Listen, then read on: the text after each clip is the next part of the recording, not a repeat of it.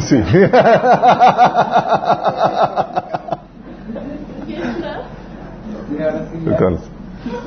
ok, vamos a poner este tiempo en manos de Dios. Vamos a orar.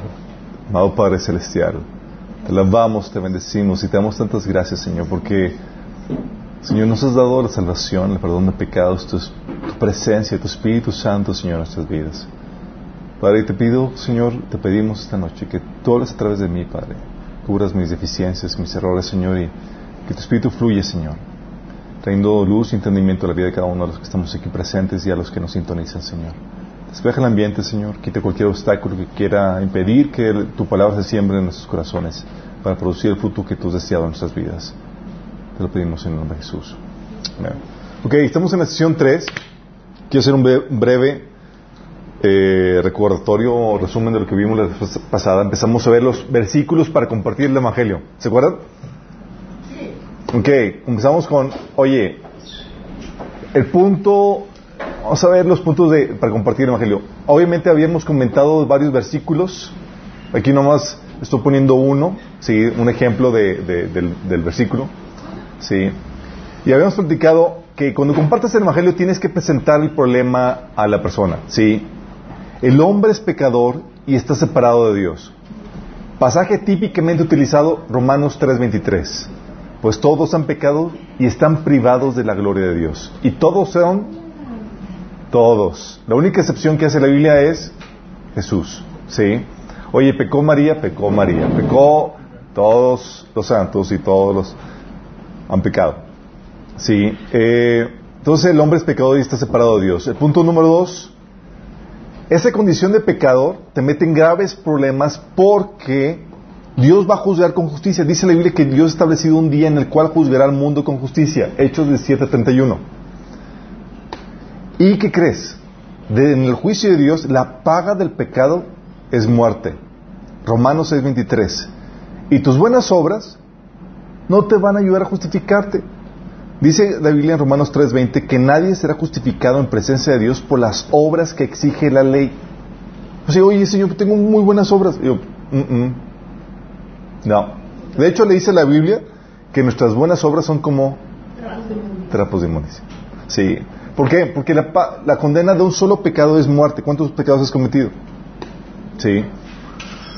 Dios te ama, pero sin embargo Dios te ama y no quiere que perezcas. Ezequiel 18 dice, 23 dice, yo no quiero la muerte de nadie, conviértanse y vivirán. Lo afirma el Señor omnipotente. Entonces, ¿qué, qué hizo Dios cuando no quiere que, que, que muramos en el juicio? Lo que hizo es que mandó a Jesús a pagar la condena que tú y yo merecíamos. Isaías 53, del 4 al 6, habla acerca de eso. Dice que Él fue traspasado por nuestras rebeliones y molido por nuestras iniquidades. Sobre Él cayó el castigo, precio de nuestra paz. Gracias a sus heridas fuimos sanados. Todos andábamos perdidos como ovejas, cada uno seguía su propio camino, pero el Señor hizo recaer sobre Él la iniquidad de todos nosotros. El Señor sí puso la, la culpa la maldad de todos nosotros sobre Jesús y ahora tú lo pagas por todos ellos. ¿sí? Tú mandó pagar tu condena y puedes recibir ese perdón de pecados y esa vida eterna si tan solo te arrepientes y estás dispuesto a creer en el Evangelio. Es lo que Jesús comenzó predicando. Marcos 1 del 14 al 15 dice que Jesús vino a Galilea predicando el, el Evangelio del reino de Dios diciendo, el tiempo se ha cumplido, el reino de Dios se ha acercado, arrepentidos y creed en el Evangelio. Sencillo, tienes que estar dispuesto a arrepentirte y a creer en el Evangelio. Y arrepentimiento significa estar dispuesto a dejarte de seguir tus propios caminos. ¿sí? Cada quien sigue su propio camino. ya no va a seguir tus propios caminos, ya no va a hacer lo que tú quieres. Vas a seguir la dirección del Señor en tu vida. ¿sí? Si no estás dispuesto a eso, no estás dispuesto a arrepentirte. Y tienes que creer en el Evangelio, es decir, que Jesús pagó, que Dios encarnado que pagó la condena de tu, de tu pecado en la cruz y que resucitó al tercer día. Si estás dispuesto a hacer eso, ¿quieres invocar su nombre para recibir esa salvación? La gente no nace con la salvación, tiene que pedirlo. Sí. Entonces, dice la Biblia en Romanos 10:13, porque todo el que invoque el nombre del Señor será salvo. Ok, este es un repaso de los, de los versículos o pasajes para compartir el Evangelio. ¿sí? El hombre es pecador, está separado de Dios. Dios va a establecer, va a juzgar con justicia en un día. La paga del pecado es muerte, tus buenas obras no te justificarán, sí, pero sin embargo Dios te ama y no quiere que perezcas. Es que mandó Jesús a, a pagar tu condena y lo que tienes que hacer es arrepentirte, creer en el Evangelio, invocar su nombre. Sí. Con eso tienes el, el, panorama general de, de, compartir el Evangelio. Si te das cuenta, no estamos compartiendo el Dios tiene un plan maravilloso para tu vida. ¿no? De hecho, no sé si han visto, el libro de Ray Comfort de, de, Dios tiene un plan maravilloso para tu vida. ¿No? Hace una burla al, al, a las cuatro leyes espirituales, que es Dios tiene un plan maravilloso para tu vida. Pero en la portada del libro aparece eh, Esteban siendo pedreado. Sí, más imagínate este, el, el, el, mártir diciendo pedreado y el título del libro, Dios tiene un plan maravilloso para tu vida. Así que dices, es, es, una parodia a la forma en que se vende el Evangelio, ¿sí? Eh, y también comentamos la vez pasada el evangelismo estilo Jesús, ¿sí?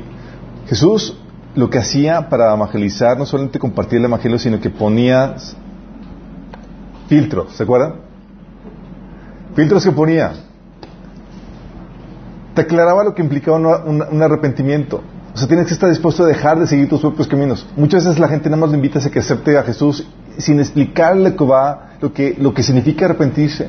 Para mucha gente, el arrepentimiento significa ser una buena persona, de acuerdo a lo que su concepción de bueno le dicta. Cuando en realidad es cambiar tu estándar de lo bueno y lo malo por el de Dios y empezar a someterte a la voluntad de Dios. ¿Sí? Y para muchos son, en términos generales, buenas personas. No, se les ha, no les ha tocado que dice la gente, no, pues yo soy, yo, yo soy bueno, digo, no le hago mal a nadie. Sí. Sí, entonces hay que aclarar lo que implica un arrepentimiento. Jesús, eh, ¿se acuerdan cuando ponía el estándar así de que, oye, al joven rico, que, oye, pues tienes que, de, le ponía el dedo en la, en la llaga y le decía, tienes que vender lo que tienes y seguirme. Y dijo, pues no quiero, pues no hay trato. Sí. Y habíamos comentado que si hay alguien, si algo, si hay algo que no están dispuestos a cambiar o a dejar, no se están arrepintiendo. Y tú no puedes rebajar el evangelio. Sí, bueno, ok, está bien. Vende la mitad, vende, sí, es. No, tienes que estar dispuesto a renunciar todo. Y Jesús hablaba muy claramente de eso, que tienes que estar dispuesto a aborrecer tu vida, esta vida, sí, tus cosas y demás, para que puedas tener la vida, la verdadera vida, ¿sí? Entonces, aclarar lo que implica un arrepentimiento, también mencionaba el costo, porque no solamente se trata de recibir la salvación. ¿Se acuerdan el ejemplo que les ponía del perrito? Si recibes el, perrito gratis, pero ¿qué crees? Tienes que, tienes que comprarle coquetas, tienes que cuidarlo, tienes que limpiarlo. Sí, bueno, seguir la salvación, obtener la salvación tiene un costo en sentido de un costo de mantenimiento, ¿sí? Y es algo importante que, que necesitamos explicar porque la gente muchas veces entra al Evangelio pensando que de ahí en adelante todo va a ser color de rosa y todo va a ser de maravilla. Y es donde dice, oye, ¿sabes qué?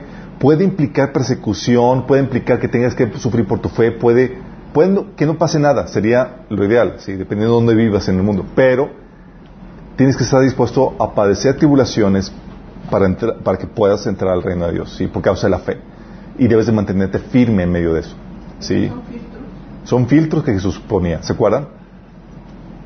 ¿Se acuerdan cuando los apóstoles iban animando Pablo y Bernabé a, los discípulos diciendo que tenían que padecer muchas tribulaciones para entrar al reino de Dios? Y eran filtros de que, hey, sí, no te estamos vendiendo algo fuera de la realidad, tienes que estar dispuesto eh, a, a, sufrir persecución que pueda haber. Burlas, que te rechacen porque es el Evangelio, etcétera, pero debes de mantenerte firme, ¿sí? Entonces ese, es el filtro de mencionar el costo. Entonces la gente dice, oye, el, perrito es gratis, sí, pero va a implicar esto y esto y esto en tenerlo. Y dice, ah, no, pues quédate con tu perro. ¿sí? Entonces lo mismo pasa, mucha gente le piensa dos veces y dice, mejor, mejor ni aunque, ni aunque fuera gratis. ¿sí? Porque terminan abortando la, la, eh, la fe. ¿sí? También mencionar lo que implica en sentido que ya te entregas a Cristo, ¿sabes qué va a implicar? Que, te empieces a congregar, que empieces a tener un tipo devocional, que empieces a ser discipulado, porque te, tenemos que enseñar los mandamientos de Jesús, ¿sí? Eh, y implica que vas a tener que obedecer lo que la Biblia te enseña, eh, los mandamientos de Jesús, ¿sí? Entonces ya cuando implica, enseñas eso, la gente dice, no, pues es que no quiero que me tachen de, de, de aleluya, no quiero congregarme, no, pues Eso ya no se da ahorita, ya, ya parecía que el, ser cristiano ya se convirtió en una especie de, de moda, pero antes ser cristiano era persecución, o sea, te orillaban, te orillaban, te hacían, te hacían un lado, era Eras el raro. eras el raro, sí. Sí. Exactamente. es- Ahora es cristiano, sí, yo también. Y dice, ¿en serio? Oh, soy Sí, entonces, es implicar lo que, lo que- Porque mucha gente dice, ah, ya, ya acepté a Jesús, pero no saben qué sigue. ¿Sí? ¿Qué se espera de ellos? ¿Sí? Entonces, cuando. Por eso hay que aclarar bien eso para que poner filtros, que ellos sepan. ¿Sale? De hecho, ¿se acuerdan el filtro que Jesús puso? En Juan 8 le dijo a los que habían creído en él, les dijo, si permanecen fieles a mi palabra, conocerán la verdad y serán verdaderamente mis discípulos y la verdad los hará libres. ¿Sí? Les puso el filtro, filtro. y luego que inmediatamente les puso el filtro, tronaron como palomitas. Dice, ¿cómo nunca hemos sido esclavos de nadie? Bla, bla, bla, empezaron a discutir. Dice, y, Jesús termina diciéndoles, hijos del diablo, imagínate. Sí, empezaron ahí a saltar ahí las, por los filtros que estaba poniendo. ¿sí? También se acuerdan cómo Jesús evangel- evangelizaba, utilizaba necesidades secundarias, actos de bondad para traer gente a, a- a sus pies. ¿Se acuerdan? Que hoy alimentaba a los hambrientos, sanaba, liberaba, proveía. ¿Se acuerdan la pesca milagrosa? Oye, estos, estos pescadores, toda la noche sin pescar nada, dice Jesús, órale, ¡Wow! ¿Y, y para qué era todo eso? Era para llevarlos a un encuentro personal con Él. Sí. Y es aquí donde es algo que les comento. Eh, Todos esos actos de bondad tienen un interés de por medio. Sí.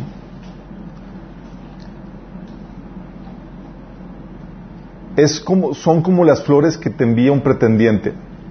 Sí, si tú piensas que nada más con el afán de adornar tu casa, estás equivocado. O sea, ah, qué bonito, quiero adornar mi casa. Really. No, él quiere darte no solamente las flores, quiere darte una casa, quiere ponerte, quiere hacerte la señora de la casa. Órale, sí. Quiere conquistarte, quiere darte el anillo, sí. Lo mismo es Jesús. Lo que hace con todo esto es todo el propósito de, de los bon- la bondad y todo eso que hace Dios, de sanarte, de liberarte, no se queda ahí, es, es el medio para, para conquistarte. Está en Dios el plan de conquistarte. ¿Es un interesado? Sí, está interesado en ti. Y está con el plan de conquistarte, sí, está en plan de conquistar tu corazón, sí. Romanos 2, del 4 al 5 te habla acerca de eso. Dice, "Je- Pablo, ¿qué acaso no sabes que la bondad de Dios es para llevarte a arrepentimiento? Fíjate la, la- la estrategia de Jesús. ¿sí? La estrategia de Jesús es que los actos de bondad de Dios son un medio para llevarte a una conversión. Entonces podemos utilizar los actos de bondad, sí, pero no como un fin en sí, como hemos comentado, sino para llevar a la gente a salvación. ¿Se acuerdan? Entonces, oye, que compartimos talleres de liderazgo, que eh, eh, campañas de, de- de sanidad, de eh, lo que tú quieras, es para un medio para ah, llevarte a Cristo, a una, a una- conversión, a un arrepentimiento. ¿Y se acuerdan del reclamo de Jesús cuando la gente no reaccionaba así? Mateo 11, que les empieza a reclamar las ciudades donde hizo todos los milagros, sanidades y demás, es que, o sea, hay de ustedes, sí, hay de ustedes, empieza a reclamarles. Porque su fin no era solamente ayudarlos ahí, era conquistarlos. Era bendecirlos con la vida eterna. ¿Sí?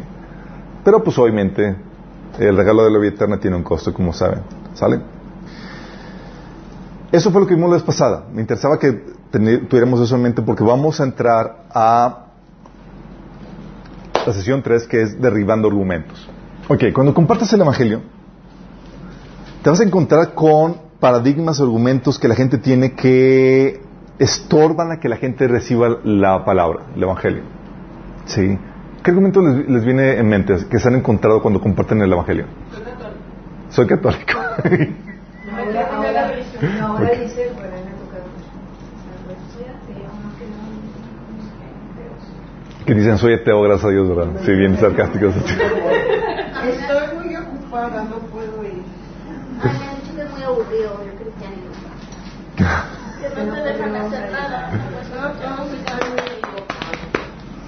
Ok, pero en cuestión del Evangelio hay varios, hay varias, porque tú estás presentando una problemática a la gente que dices, oye, hay un juicio que se acerca y tú y de acuerdo al estándar de Dios tú vas a ser culpable, ¿sí?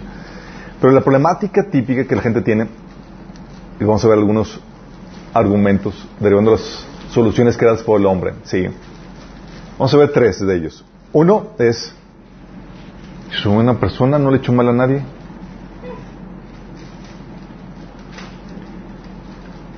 Y esta es una problemática que la gente tiene. O sea, dentro de su esquema mental, de su, de su conocimiento limitado acerca de Dios, de la palabra y lo que experimenta, y comparándose con otras personas, se sienten muy bien porque, pues, obviamente, hay gente, siempre va a haber gente peor que tú. ¿sí? Recuerdo incluso en pláticas con cristianos. Una vez que estaba en Estados Unidos, eh, fuimos en un campamento yo estaba compartiéndole a, una chica que, yo creí que era cristiana y yo decía, no, es que sí, que, que eh, estamos compartiendo el Evangelio. Y dice, ¿por qué compartes tanto el Evangelio? Y yo, porque la gente necesita salvación. Dice, pero Señor solamente va a enviar a la gente muy, muy, muy, muy mala. Esos las satánicos y tipo Hitler y todo y cosas. Y yo, ¿cómo? Es que no ha leído lo de tibios. No he leído lo de los tibios. Sí. Entonces, ¿qué haces con eso? Ahorita vamos a ver qué, se hace, vamos a entrar a detalle, pero cuando, haces cuando la persona se siente buena, lo que haces es que tienes que presentarle la ley. La Biblia dice que no conocí yo el pecado si no fuera por la ley. Sí. La ley está diseñada, el propósito de la ley es mostrarte cuán pecador tú eres. Sí, y vamos a ver quién anda con eso.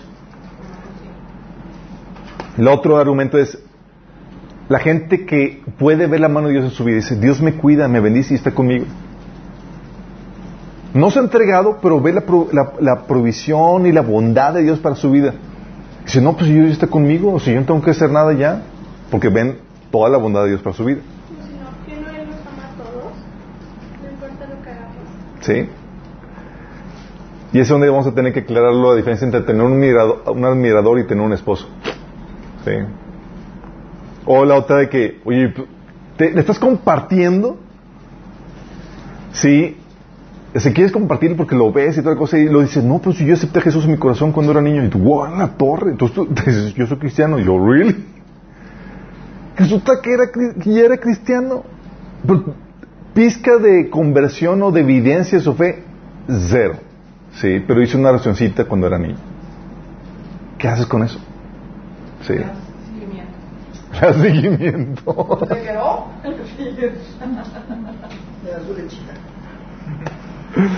y ese es donde tienes que probar si realmente está en la fe. Sí, porque vamos a, vamos a ver que una de las problemáticas en las cuales nos encontramos hoy en día, y, de hecho, ¿se acuerdan el pasaje de Segunda de Pedro donde habla de que Dios es paciente porque no quiere que ninguno de ustedes perezca? ¿A quién fue escrito ese pasaje? A los tibios. Fue escrito a la iglesia. O sea, está diciendo Pedro así como que hay algunos de ustedes que todavía no agarran la onda, chicos. Todavía realmente no se convierta. Sí. Y te vamos a contar que mucho del evangelismo que tenemos que hacer es dentro de la iglesia cristiana. Sí. Lamentablemente. Entonces vamos a ver quién de con eso. Por cuestión de tiempo solamente vamos a ver esas cuestiones. Ok soy buena persona. ¿Qué haces con eso? Ok, lo que haces es, vas a presentarle la ley. Tú le dices, oye, tú eres buena persona, ok, ¿me permites hacerte una prueba? Sí. Y te vas por los diez mandamientos. Todos saben aquí deben morir los diez mandamientos. Eh... sí, la sonrisa así comprometas.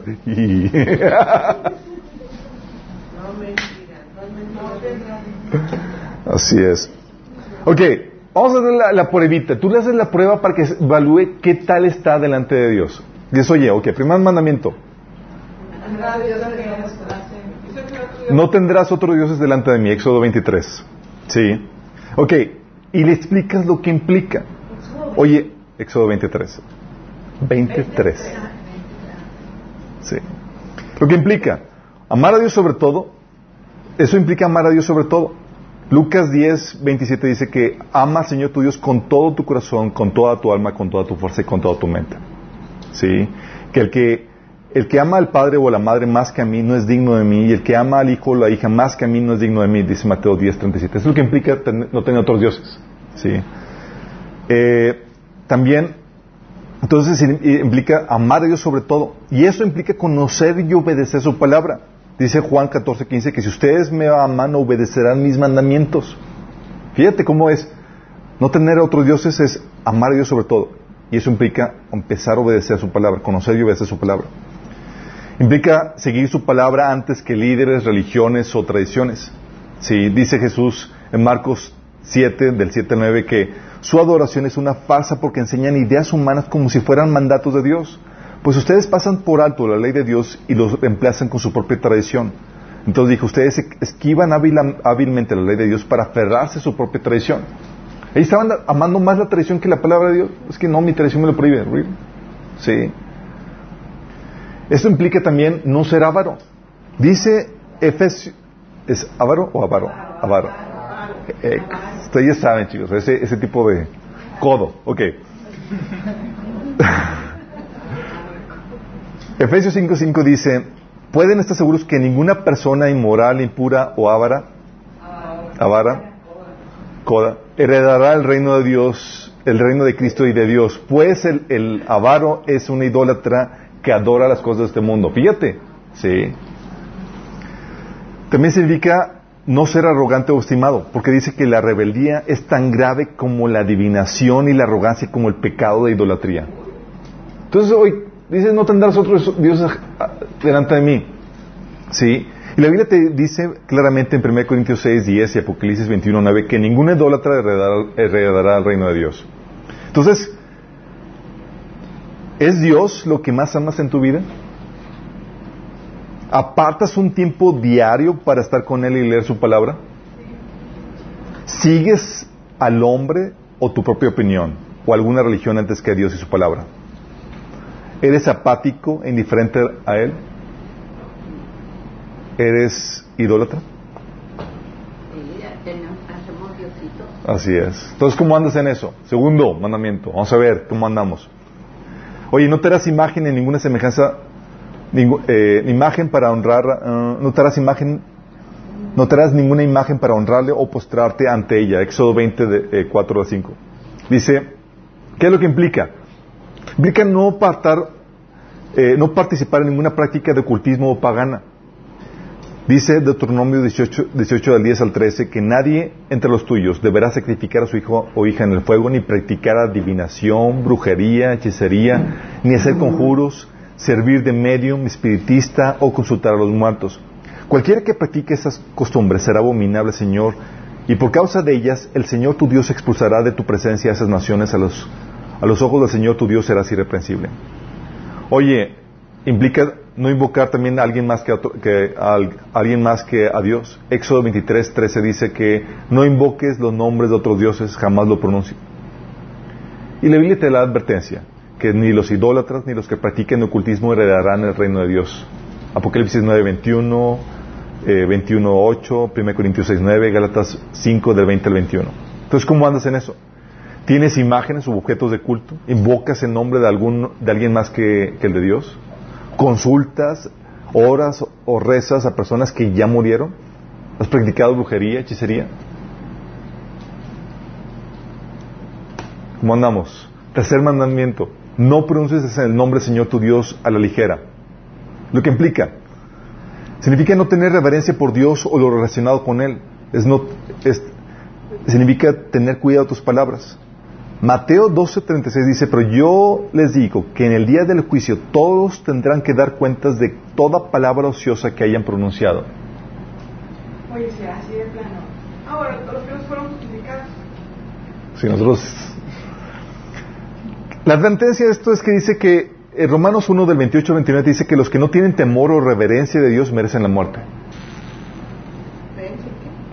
Merecen la muerte. Ah, merecen.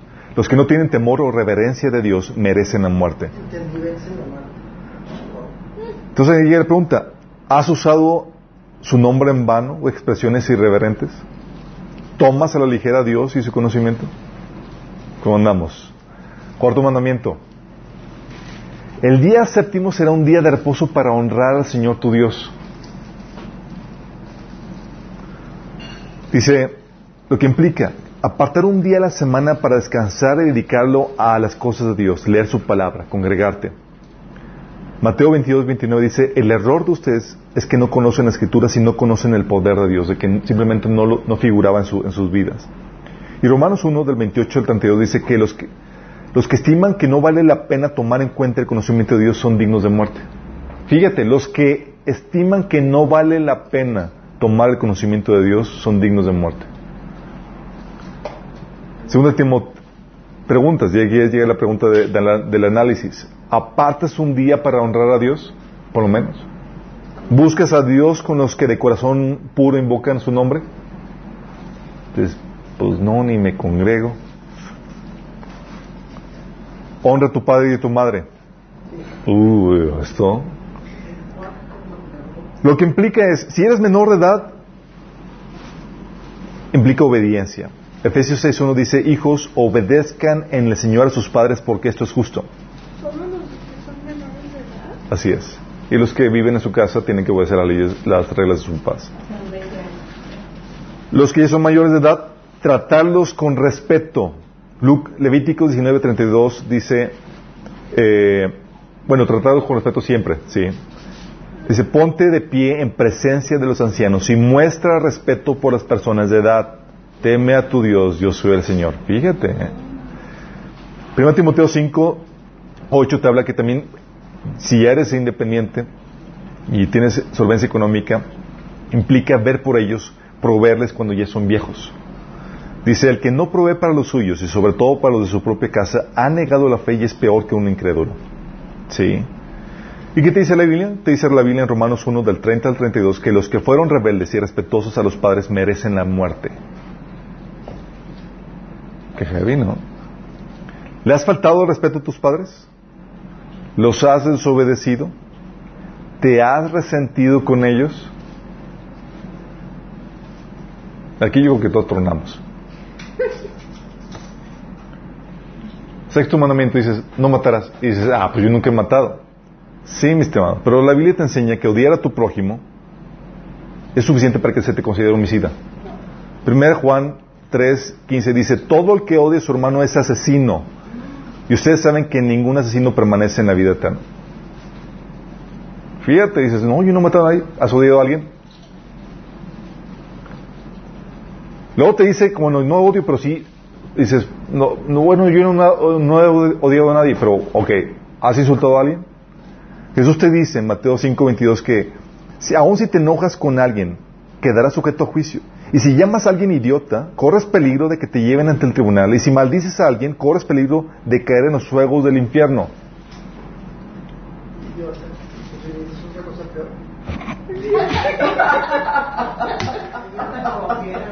Sí, imagínate, o sea, te- lo fuerte que es esto. 1 Corintios 6, 10 dice que ni los ladrones, ni los ávaros, ni los borrachos, ni los maldicientes heredarán el reino de Dios. Entonces, oye, no he odiado a nadie, pero has maldecido a alguien.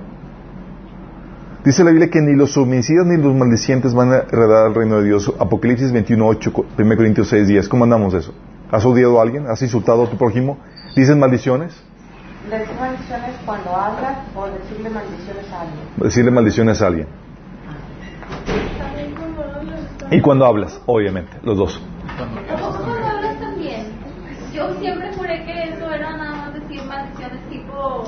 Ah, atacando a alguien. Ah. No, Dice la Biblia que Jesús te va a juzgar por cada palabra ociosa que sale de tu boca. Ah.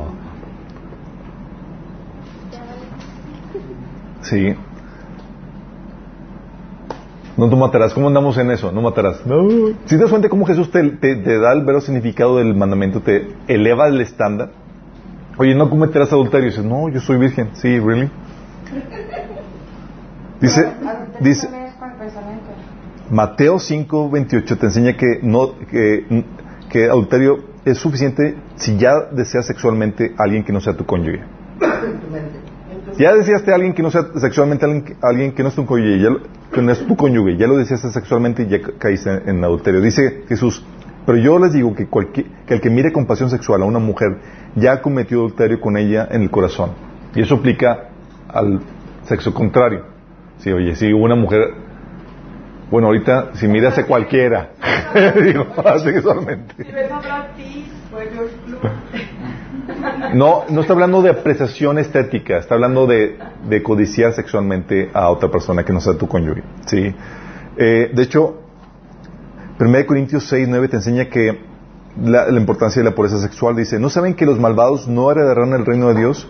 No se dejen engañar, ni los fornicarios, ni los idólatras, ni los adúlteros, ni los sodomitas, los sodomitas son los homosexuales, ni los pervertidos sexuales. ¿Sí? Y Apocalipsis 21.8 y 1 Corintios 6.9 te enseña que los adúlteros e inmorales sexuales no heredarán el reino de Dios. Entonces, ¿cómo estás? ¿Has deseado sexualmente a alguien que no sea tu cónyuge? ¿Cometes inmoralidades sexuales? ¿Eres adúltero o inmoral sexual? Poquito. Los sodomitas también. Somitas, va, claro. Hombres o mujeres. Ambos. Entonces, ¿cómo andamos? ¿No? Comete adulterio. ¿Se, cuenta cómo empieza la Biblia? Te, te da, te enseña todo lo que implica. ¿Sí? No robar. Lo que implica es quedarte con cosas que no te pertenecen. Estafar. ¿Sí? Robar. 1 Corintios 6.10 te enseña que, te dice, ¿no saben que los malvados no heredarán el reino de Dios? No se dejen engañar. Dice, ni los ladrones, ni los ávaros, ni los borrachos, ni los calumniadores, ni los estafadores heredarán el reino de Dios. ¿Sí? ¿Has robado algo en tu vida? Me robé un alto. Uno, no, estoy seguro que muchos. ¿Has defraudado a alguien en tu vida? ¿Te has quedado con algo que no te pertenece? ¿Eres ladrón? No des falso testimonio. Lo que implica está hablando aquí, no des, no des falso testimonio, es no mentir. Efesios 4, 25 te dice, por lo cual desechando la mentira, hablar la verdad cada uno a su prójimo. Sí, pero también implica acusar en falso a alguien, la calumnia, o pasar información no verdadera de tu prójimo, el chisme.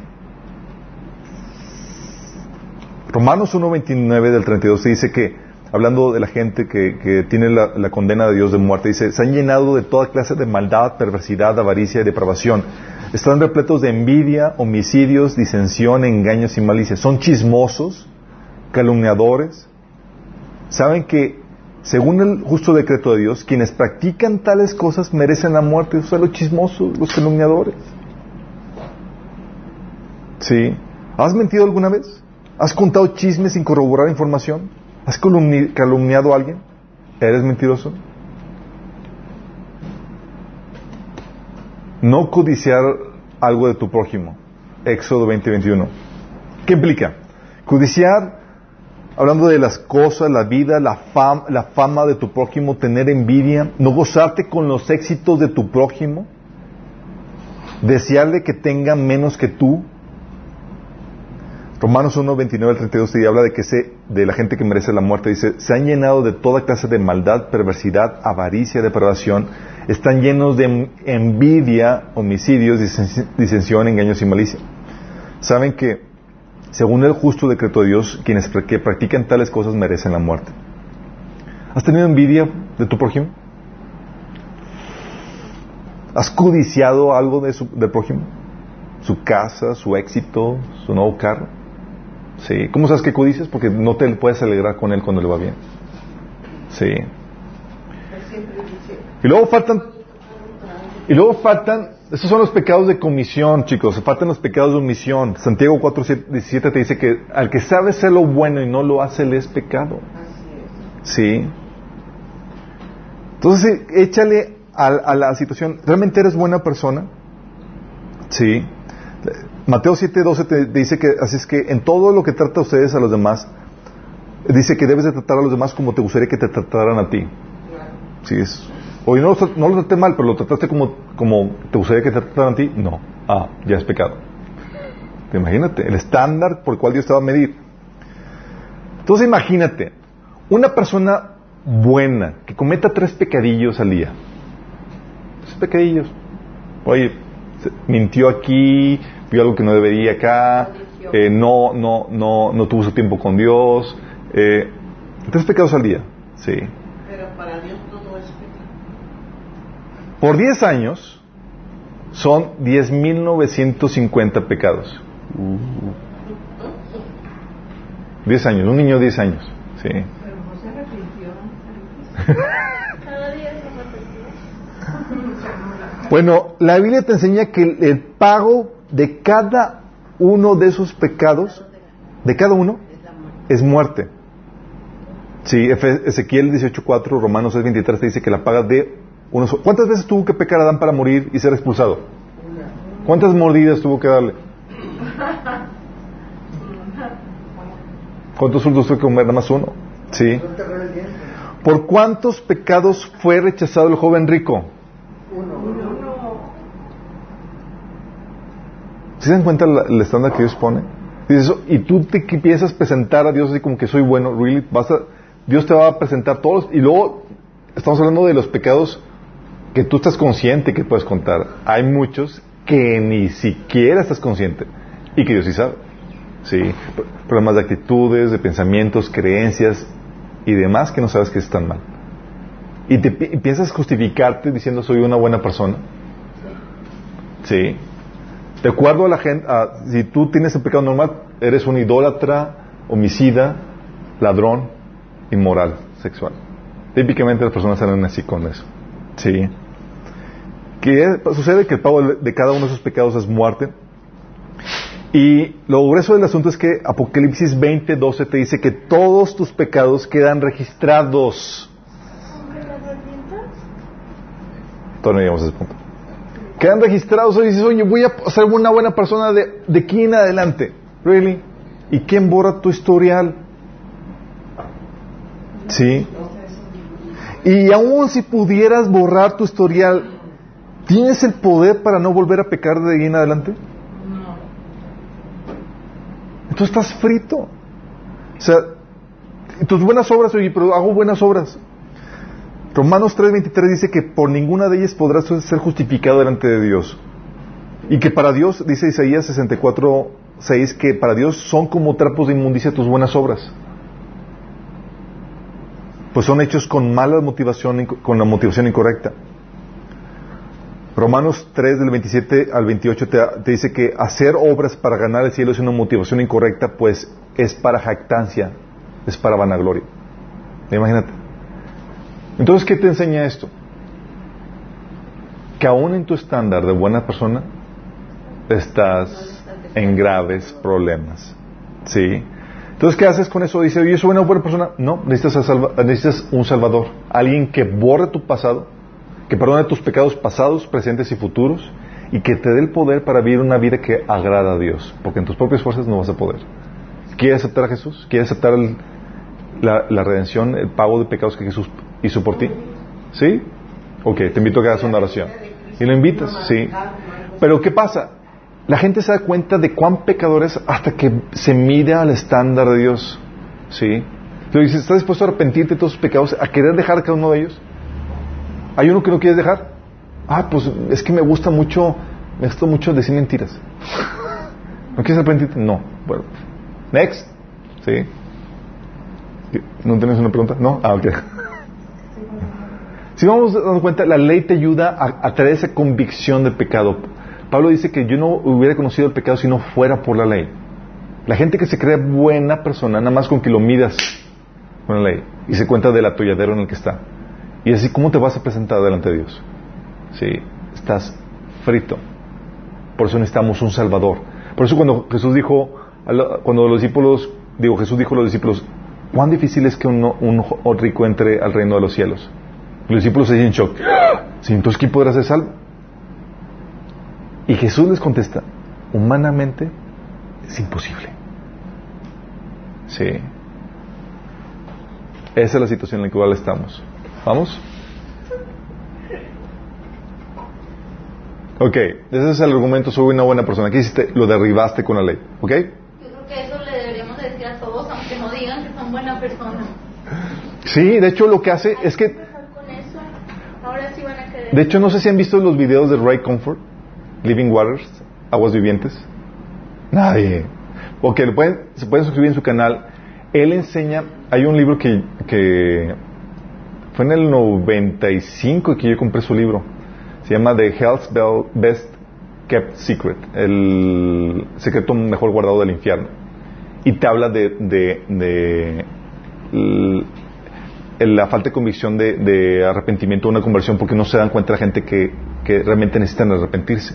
Y tú compartes eso y, no ven la, problemática porque se miden a estándares humanos. Y siempre vas a encontrarte una persona peor que tú.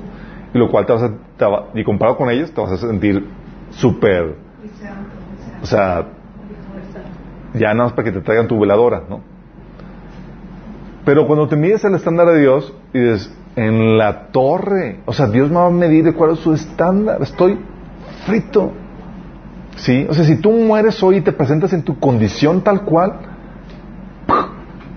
sí, directo al infierno. Lo único que te puede salvar es alguien que te pague la, la deuda que, merece, que merecen tus, tus pecados.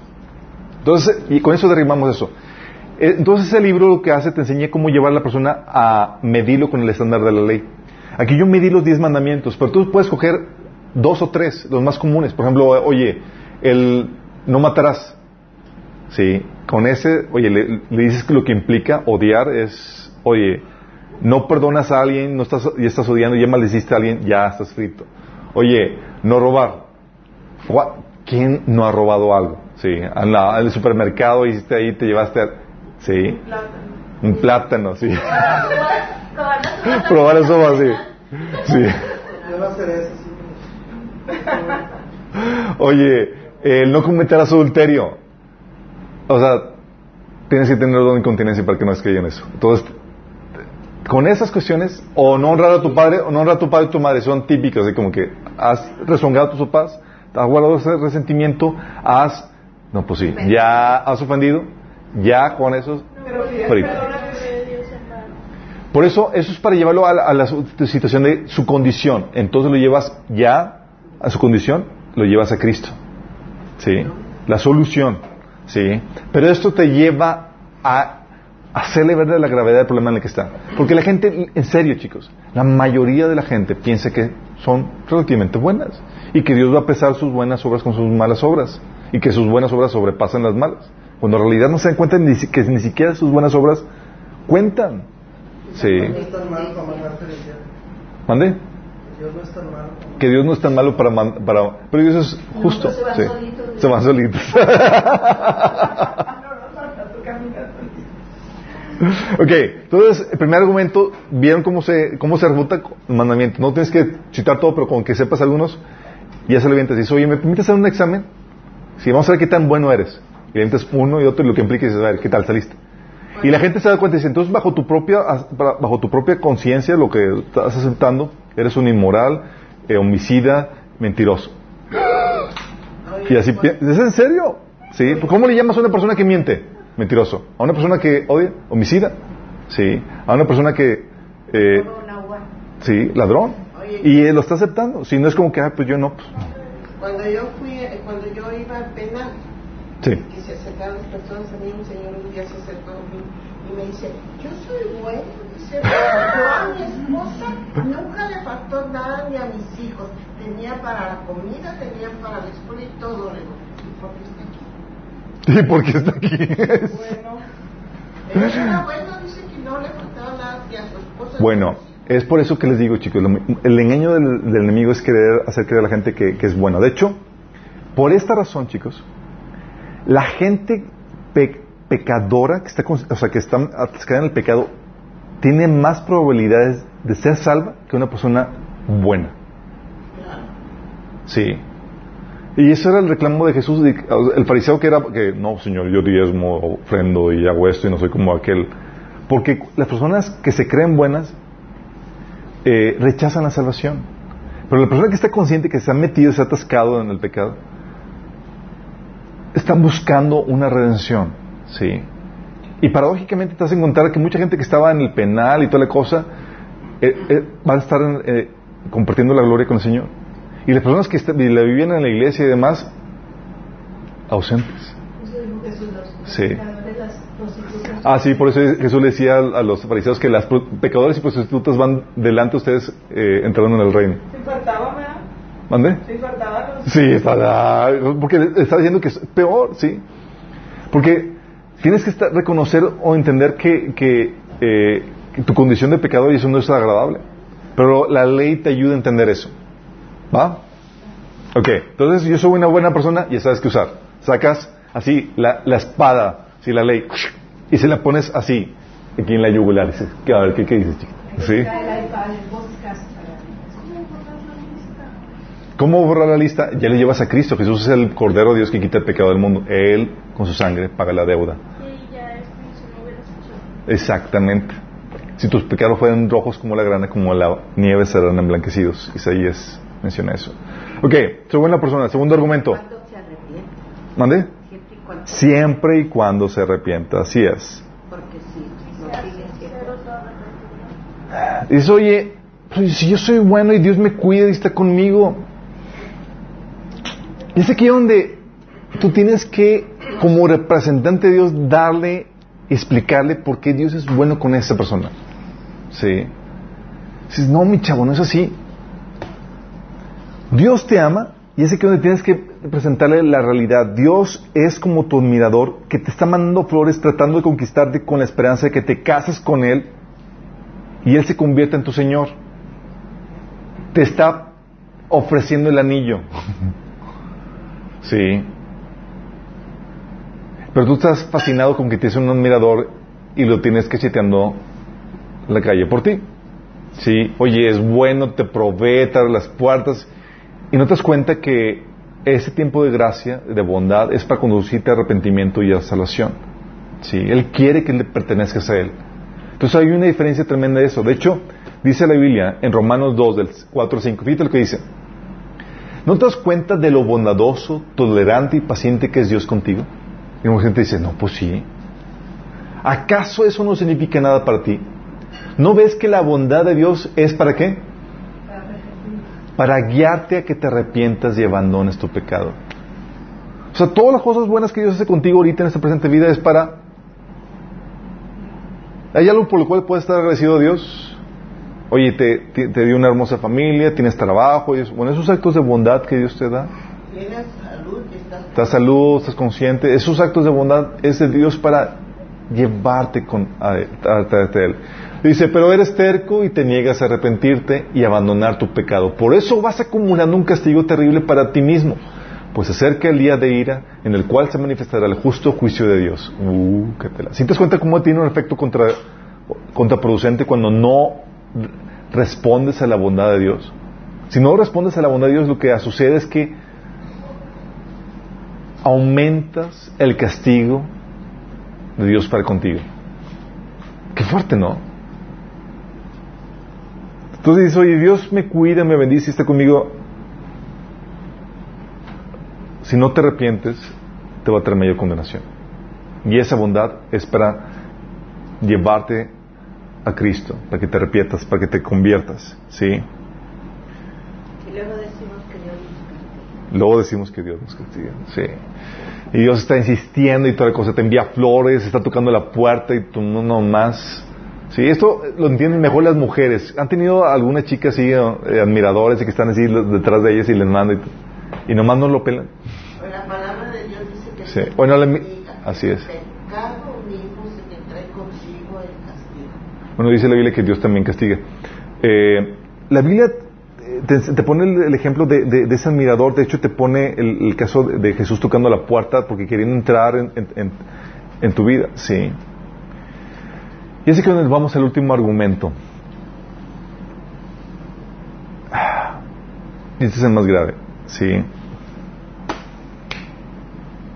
No, es que yo acepté a Jesús en mi corazón cuando era niño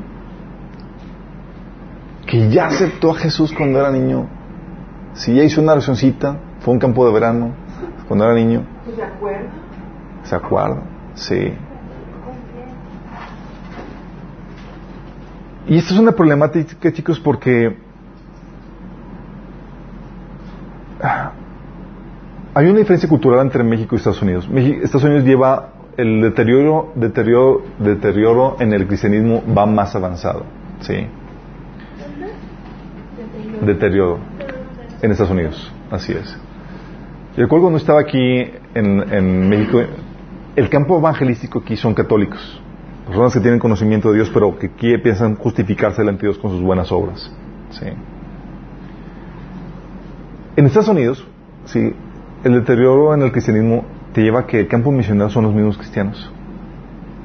Entonces yo venía de, estaba en, en México, tuve la oportunidad de estar el, el último año de prepa en Estados Unidos y me decían, no, pues yo soy, yo soy eh, metodista. Ah, ¿qué cristiano.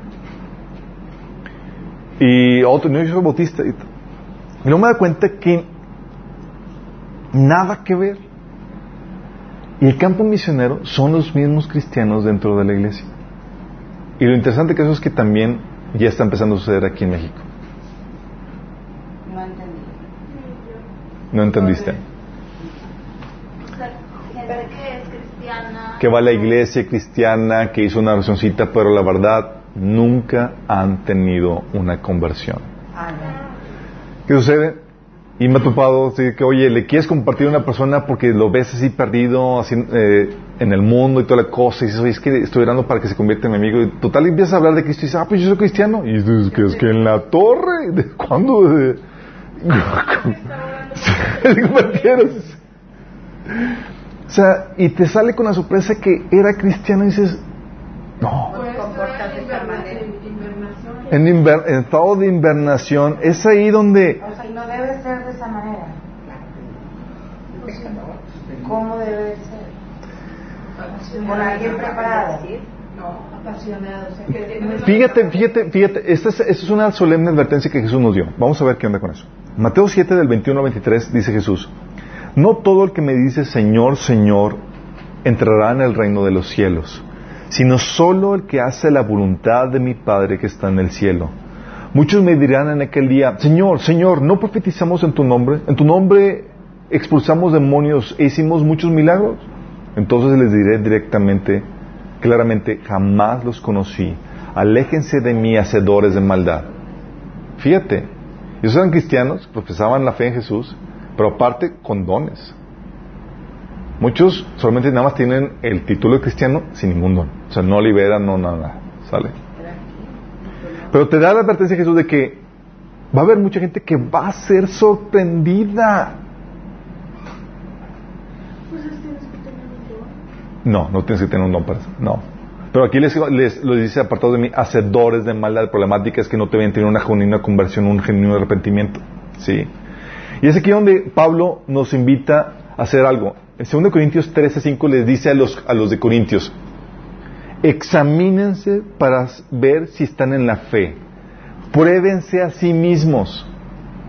Tú te topas con un cristiano que se dice cristiano, pero que tú no ves ni una pizca de cristiano. ¿Sabes qué haces? Lo llevas por una prueba de fe. Más pesado que el primero. Sí. Lo llevas por una prueba de fe. Es ahí donde le haces unas preguntas que son básicas en cuestión de su conversión. Sí.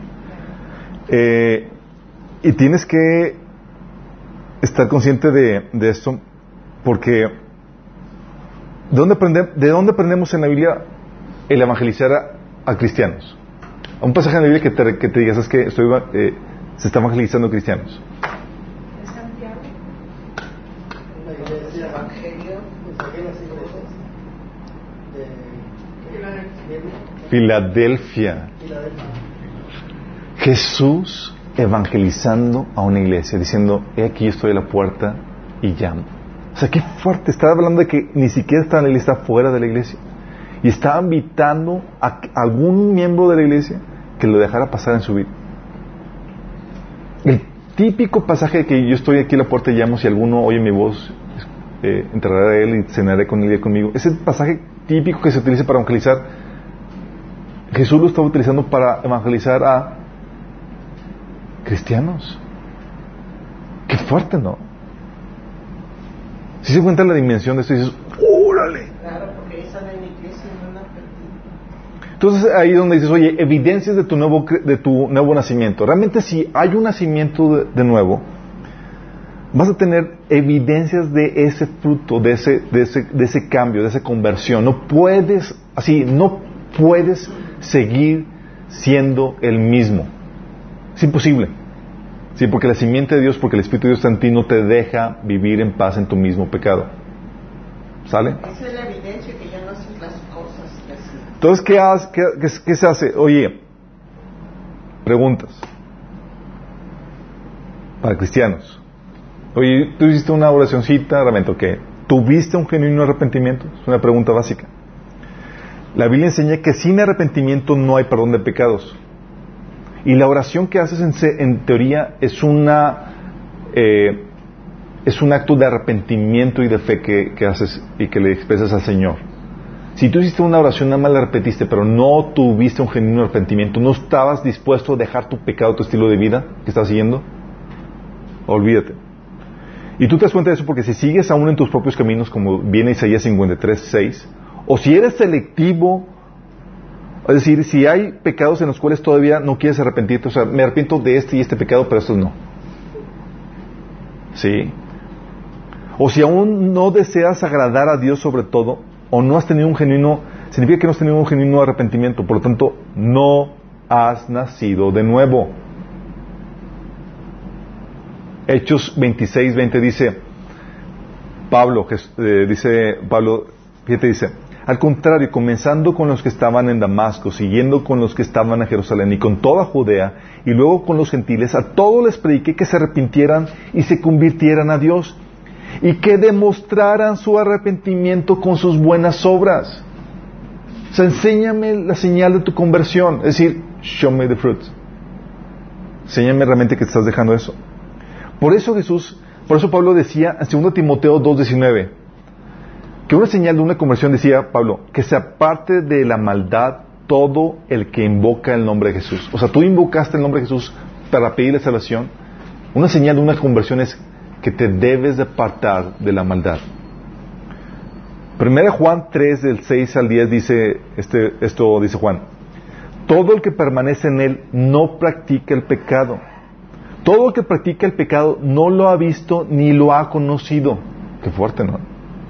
Ninguno que haya conocido, de- que haya nacido de Dios, practica el pecado porque la semilla de Dios permanece en él. No puede practicar el pecado porque ha nacido de Dios. Así distinguimos entre los hijos de Dios y los hijos del diablo. El que no practica la justicia no es hijo de Dios, ni tampoco lo es el que no ama a su hermano. Qué heavy, ¿verdad? Salud, salud. Mateo 18, 17 dice, el caso de, de un miembro de la iglesia, que Jesús dice, oye, pecó en la iglesia, dice, que lo trae, que lo vayas y lo exhortes en lo, en lo privado. No, no atendió en lo privado, sé que, que vayas y lo exhortes con dos testigos. Y lo dice Mateo 18, 17. Si se niega a hacerles caso a ellos, díselo a la iglesia. Y si incluso a la iglesia no le hace caso, trátalo como si fuera un incrédulo, un renegado. Eso es lo expulsaron de la iglesia, ya lo tratas como si fuera un incrédulo. Sí, es expulsarlo de, expulsarlo de la iglesia, entregarlo a Satanás. ¿Qué sucede?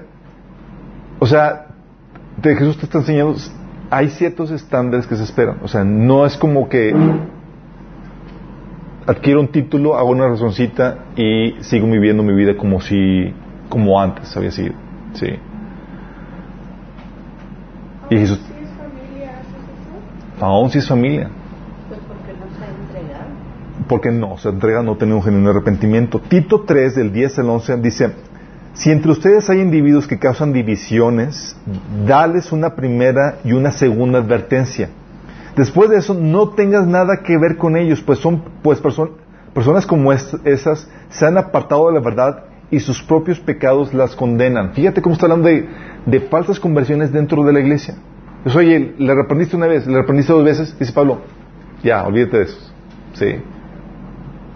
Santiago 2.19 dice, hermanos míos, ¿de qué aprovechará si alguno dice que tiene fe y no tiene obras? ¿Podrá la fe salvarle? ¿Tal fe salvarle? Qué fuerte, ¿no? pero dice, dice que tiene fe. O sea, no la tiene, nada más dice. La fe genuina se tiene que producir, le implica un arrepentimiento siempre, ¿sí? Porque es imposible que tú, cre- que tú creas que, Jesús es el Señor y no lo tratas como tu Señor, ¿sí? Entonces, oye, ¿tuviste un genuino arrepentimiento? Evalúate, tú te dices cristiano, ¿realmente te arrepentiste fue nada más una repetición de oración? Sin la intención genuina de dejar tus propios caminos para seguir los de Dios. Si tú hiciste nada más una oración y no tuviste un genuino arrepentimiento, una rendición total de tu vida para Jesús, no tuviste una conversión. Todos estos son tus pecados. Sí. Y eso es lo que Jesús te va a decir, apartados de mí, hacedores de maldad, nunca los conocí. Segundo punto, para eh, determinar si realmente tuviste una conversión. Una señal de conversión es que de que estás creciendo en madurez y en santidad. Has estado creciendo en madurez y en santidad. O sea, cuando uno tiene una genuina conversión empieza un proceso de santificación y purificación en su vida. No significa que ya seas perfecto, pero conforme Dios va revelando cosas que hay que cambiar, le declaras la guerra a esos pecados hasta dominarlos. Si uno se mantiene en pecado declarado o empeora su situación espiritual, es señal de que no ha nacido de nuevo. Sí. 2 Corintios 3, 18 dice, Así que todos nosotros, a quienes nos ha sido quitado el velo, podemos ver y reflejar la gloria de- del Señor. El Señor, quien es el Espíritu, nos hace, nos hace más y más parecidos a Él a medida que somos transformados a su, a su gloriosa imagen. Pero si, lo, eh, Romanos 8, 13 dice, pero si vivís conforme a la carne, moriréis. Pero si por el Espíritu hacéis morir las obras de la carne, viviréis. Sí. Proverbios te dice que la senda del justo es como la luz de la aurora que va en aumento hasta que el día es perfecto. Oye, en vez de que en tu vida, en vez de que haya más luz, hay más tinieblas, es señal de que no hay, de que no es de los justos. Sí. Porque lo que hace el Espíritu Santo es que viene teniendo más luz. Vas creciendo, no vas disminuyendo. Sí. Va amaneciendo, no va anocheciendo. ¿Vamos? La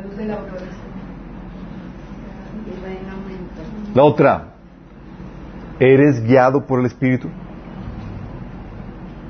Una persona que tenga, eh, que tenga que ser arriada o que tengan que estar detrás de ella empujándote a que vivas una vida cristiana, no ha tenido una genuina conversión.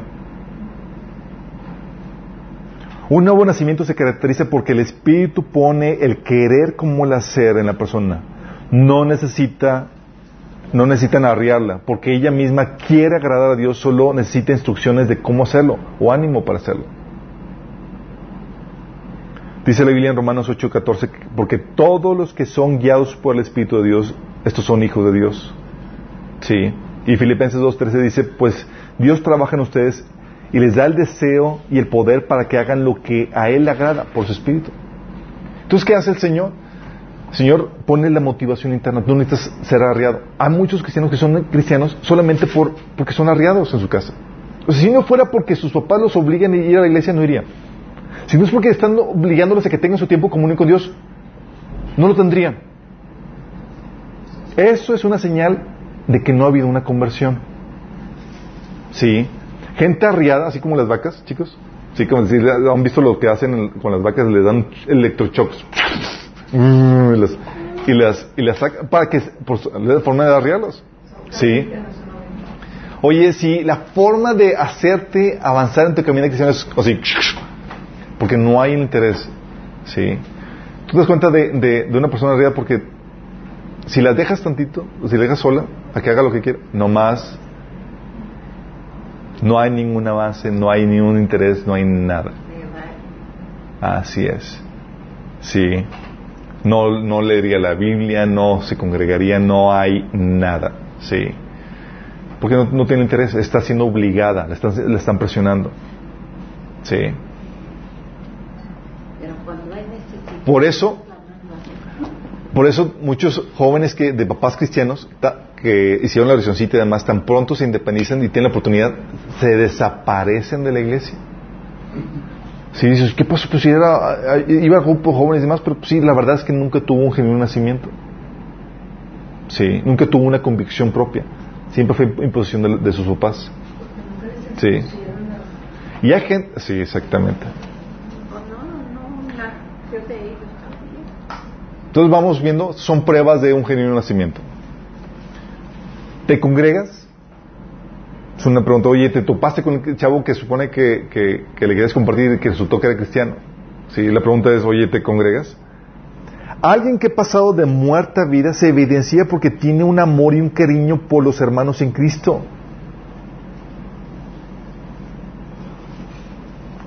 Tiene un deseo natural a estar con aquellos que de corazón limpio invocan a Jesús. Yo recuerdo cuando recién me convertí, yo quería, yo me la quería vivir en la iglesia. Porque, o sea, era compañero, todos hablando de Dios y todo el cosa, era wow, sí. De hecho, el verdadero cristiano considera un castigo cuando se le corta la comunión con los hermanos. O sea, de hecho, la forma en como castigaban a los cristianos que no querían arrepentirse era te cortaban la comunicación. De hecho, tú ves el pasaje, el, el que, este, el que estaba adulterando con su madrastra en, en 1 Corintios 5, le, lo corrieron de la iglesia. Y 2 Corintios capítulo 1 habla de cómo él se fue tan contristado por la situación y por lo que lo corrieron y demás, porque le habían cortado la comunión con los hermanos, que se arrepintió, lo, lo, se logró el objetivo.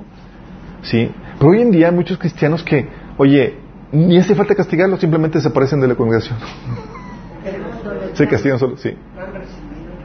Porque para un verdadero, para un verdadero creyente es, tenemos la necesidad de estar en familia, de, con, de congregarnos, de convivir con, con, hermanos en Cristo. Sí, dice 1 Juan 3, 14, dice, nosotros sabemos que hemos pasado de la muerte a la vida porque amamos a nuestros hermanos. Oye, cuando amas a tus hermanos, los extrañas, quieres verlos, quieres estar con ellos.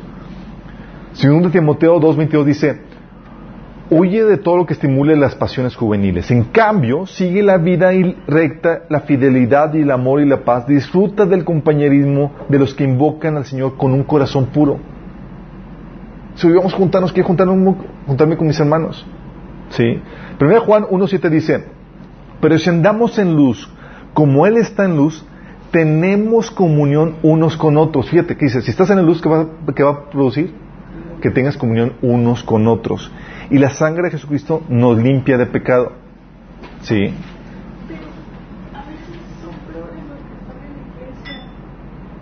Cuando dice, oye, no encuentro hermanos, sí, yo me ha tocado ir a iglesias que estaban muy defectuosas, pero eso no me impedía de buscar hermanos con los cuales estar, convivir y, y estar con ellos para crecer. Sí, hay un hambre de, sí, de eso. No es como la excusa para ah, no encontrar. ¿Y todavía los tienes como amigos? Sí, tengo muchos amigos con los cuales... O sea, permanecieron como tú. Muchos sí, otros no. Segunda, la quinta señal de una señal de un nacimiento. Lees tu Biblia, dices, oye, me con... yo acepté a Jesús hace tiempo y tal cosa, y bueno, ¿y lees tu Biblia? No, eso lo expliqué, hermano. Es en serio, me ha topado así. De hecho, me dicen una hermana eh, me, eh, eh, que supone que nos comentaba, dice, no es que Dios me utilice más en la, en, la intercesión, yo la, la, Biblia nomás no.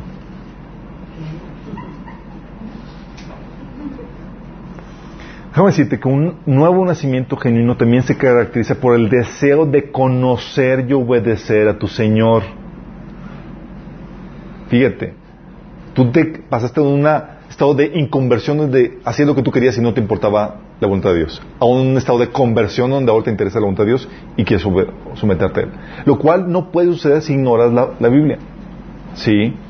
Alguien apático, renuente, apartar un tiempo para leer su Biblia es característico de una persona inconversa, no de alguien que profesa a Jesús como el Señor de su vida. 1 Pedro 2.2 dice que como bebés recién nacidos decíamos con ganas la leche espiritual de la palabra de Dios para que crezcamos en una experiencia plena de salvación. Pidan a gritos ese alimento nutritivo. ¿Qué pasa cuando un bebé nace? Una señal de que está vivo es que llora de hambre. Oye, nomás no llora de hambre, algo está mal. Como una chava escuché el comentario que estaba fascinada con su bebé. Porque dicen, no, pues no tengo que, cambi- no, no, no tengo que cambiarle pañales, simplemente no hace, está, está genial. Súper constipada la niña y ella fascinada porque genial que su hija no le pone gorro con pañales que, que cambiar.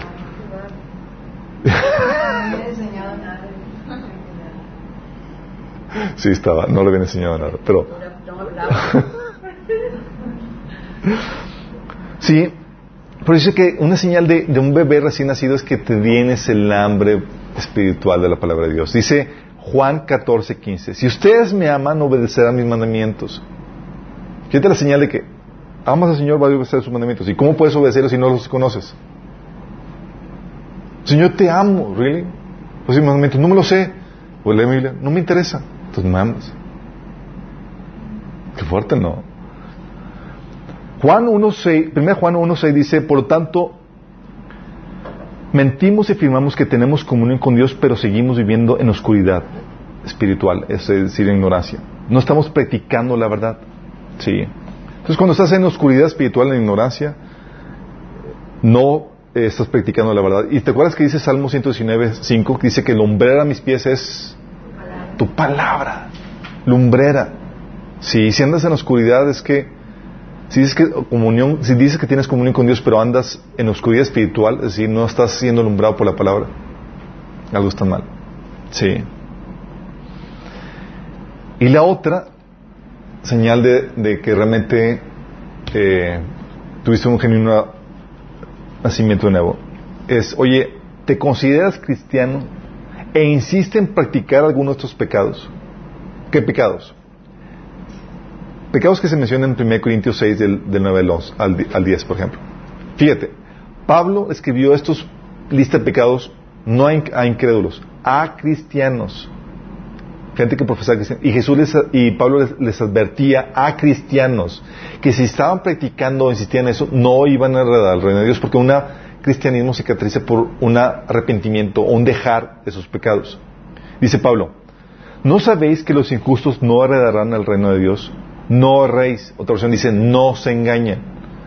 Ni los fornicarios, ni los idólatras, ni los adúlteros, ni los afeminados, ni los que se echan con varones, ni los ladrones, ni los ávaros, ni los borrachos, ni los maldicientes, ni los estafadores heredarán el reino de Dios. Y dice, dices, ¿no quieres dejar alguno de estos pecados? No te has convertido. Es que me gusta, tengo maldiciones pero poquitas. Siento mucho, no, o sea, Dios no está jugando con su palabra. O Gálatas 5 del 19 al 21, fíjate lo que dice Pablo. Y manifiestas son las obras de la carne, que son adulterio, fornicación, inmundicia, lascivia, idolatría, hechicerías, enemistades, pleitos, celos, iras, contiendas, disensiones, herejías, envidias, homicidios, borracheras, orgías y cosas semejantes a estas, acerca de las cuales os amonesto, dice Pablo. Como ya los he dicho antes, que los que practican tales cosas no heredarán el reino de Dios. ¿A quién estaba amonestando, Pa- amonestando Pablo? A cristianos. Advirtiéndoles que una señal de una fe, de un cristianismo sincero, es que dejas estos pecados. ¿Cuál dijiste una con D? ¿Mande? Una con D. Una, una pecado con D. A ver, un pecado con D. Que no lo entendí. Es adulterio, fornicación, inmundicia, lascivia, idolatría, hechicería. Lascivia es el deseo sexual desmedido y descontrolado, fuera, o sea, fuera del, del, del matrimonio. Sí, con, con deseo. O sea, es, es- viene otra palabra con D. a ver, hechicerías, enemistades, pleitos, iras, contiendas, eh, disensiones, ¿Qué es eso? Es como división. división. Así es. Herejías, de divisiones, pro- producto de calumnias, chismes y demás.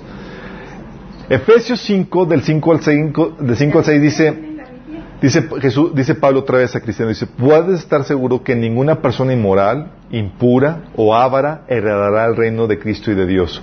Pues el, avara, sal, perdón. Ustedes entienden, ¿no? Lo digo para ver si ponen atención. Pues el, el avaro es un idólatra que adora las cosas que está en el mundo. No se dejen engañar por los que traten de justificar esos pecados porque el enojo de Dios caerá sobre todos los que desobedecen. Está diciendo, oye, no, es que yo soy cristiano, pero pues, Acá con el título cristiano yendo a la iglesia sí se permite la avaricia. No. Sí. Y dice Pablo, no se dejen engañar por los que tratan de justificar esto.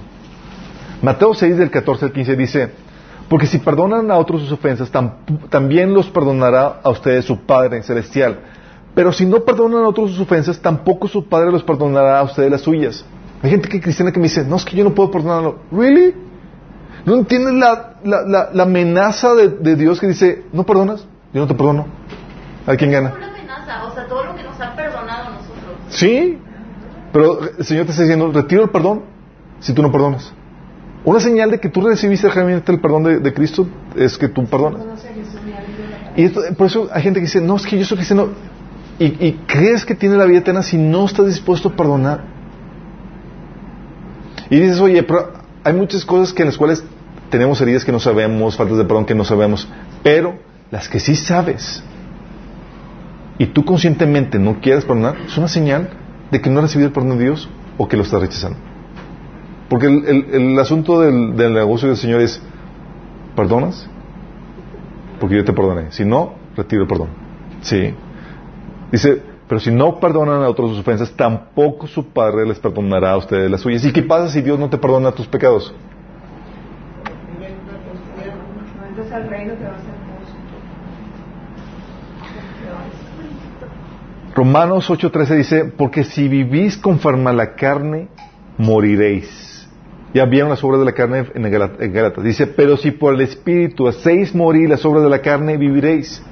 Una vida cristiana se caracteriza porque está haciendo morir las obras de la carne. Tal vez hay cosas que las cuales estás todavía no tienes dominadas, pero le declaraste la guerra y estás haciéndolas morir. Estás en la lucha. ¿Sí?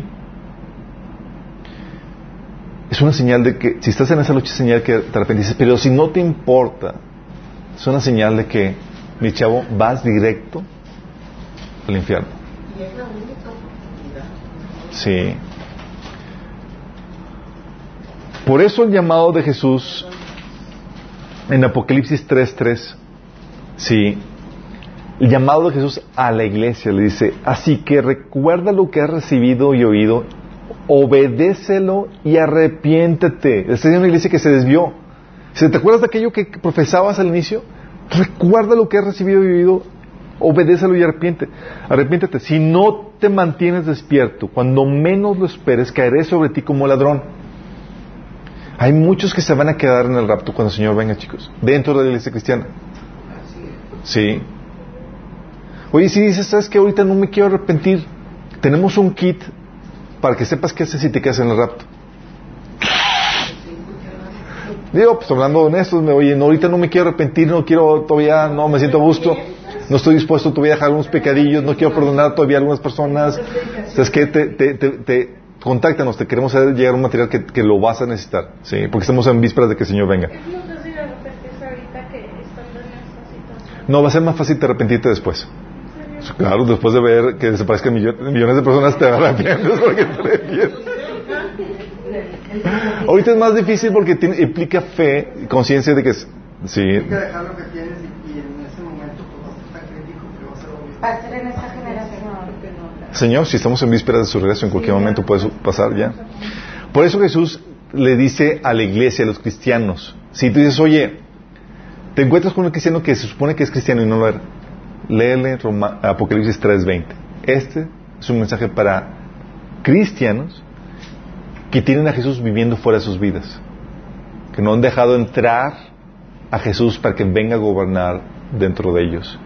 Y dice Jesús, he aquí yo estoy a la puerta y llamo.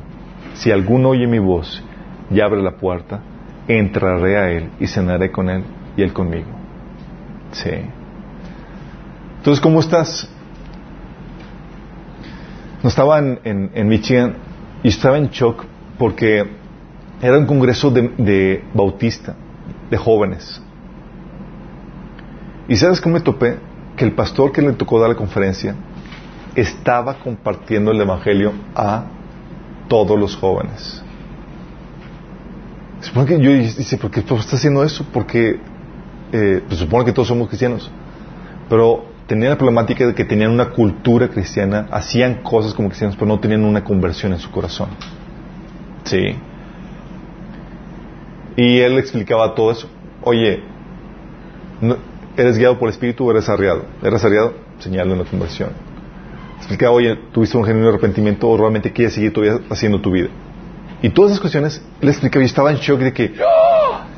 evangelizando cristiano jamás me hubiera imaginado. Bueno, cuando veo Apocalipsis y veo que Jesús lo hizo, dije, en la torre. Sí. De hecho, el pasaje donde dice Pedro que el Señor es paciente con ustedes porque no quiere que nadie perezca, cuando habla de que no retarda su, promesa como algunos piensan que es tardanza, sino que es paciente porque no quiere que ninguno perezca, está hablándole a la iglesia, que algunos todavía dentro de la iglesia no habían tenido una genuina conversión. Por eso Jesús dice y nos exhorta los cristianos que, oye, ¿ves algún hermano en pecado? Ve y exhórtale. Dice, porque la voluntad de mi Padre es que ninguno, ninguno se pierda. Y se puede perder. ¿Sí? Por eso dice también Santiago que si alguno hace volver a un hermano en pecado, Salvar, se salvará. salvará su alma. y eh, logrará que se eh, cubrirá multitud de pecados. ¿Sí? Porque aún dentro de nosotros todavía tenemos esa, esa actividad evangelística que, ten- que tenemos que hacer. ¿Sí? ¿Quién lo fuera a pensar, no? Que aumente nuestra fe. que aumente nuestra fe y que nos y que nos resguarde de desviarnos ¿sí? entonces tenemos ya una concepción general de cómo abordar a incrédulos a los que son simpatizantes de Dios que creen que tienen la bondad de Dios a su favor y a los incrédulos dentro de la iglesia o los que no se han convertido ¿Hay diferencia entre metodistas y evangelistas no, no digo en cuestión del evangelio todos eh, metodistas bautistas presbiterianos creen en la doctrina básica pero en la praxis eh, puedan estarse desviando. Hay diferencias periféricas, pero en el Evangelio no. Terminamos con una oración. Amado Padre Celestial, te damos gracias, Señor, porque tu palabra nos enseña cómo compartir la fe, Señor, y cómo mantenernos en la fe, Padre. Señor, si ha habido alguno que nos está sin- sintonizando, Señor, escuchando que no ha tenido una genuina conversión, te ruego, Padre, que tú lo guíes, Señor, por medio de tu Espíritu Santo, un genuino arre- arrepentimiento, no una entrega total, no una tibieza que produce que tú lo vomites de tu boca, sino una entrega, Señor, que se pueden ser dispuesto a arrepentirse de todo, Señor, y a seguirte, cueste lo que cueste, Señor, porque como dice tu palabra, Señor, sin santidad nadie te verá. Señor, ayúdanos, Señor, a mantenernos en la fe y a compartir la fe, Señor. Que podamos ser instrumentos para alcanzar la vida de más personas. Te lo pedimos en el nombre de Jesús. Amén. Los que nos, si nos sintonizaron, nos vemos el próximo martes. Y mañana tenemos, estamos en mi casa viendo lo de perturbación y posesión demoníaca.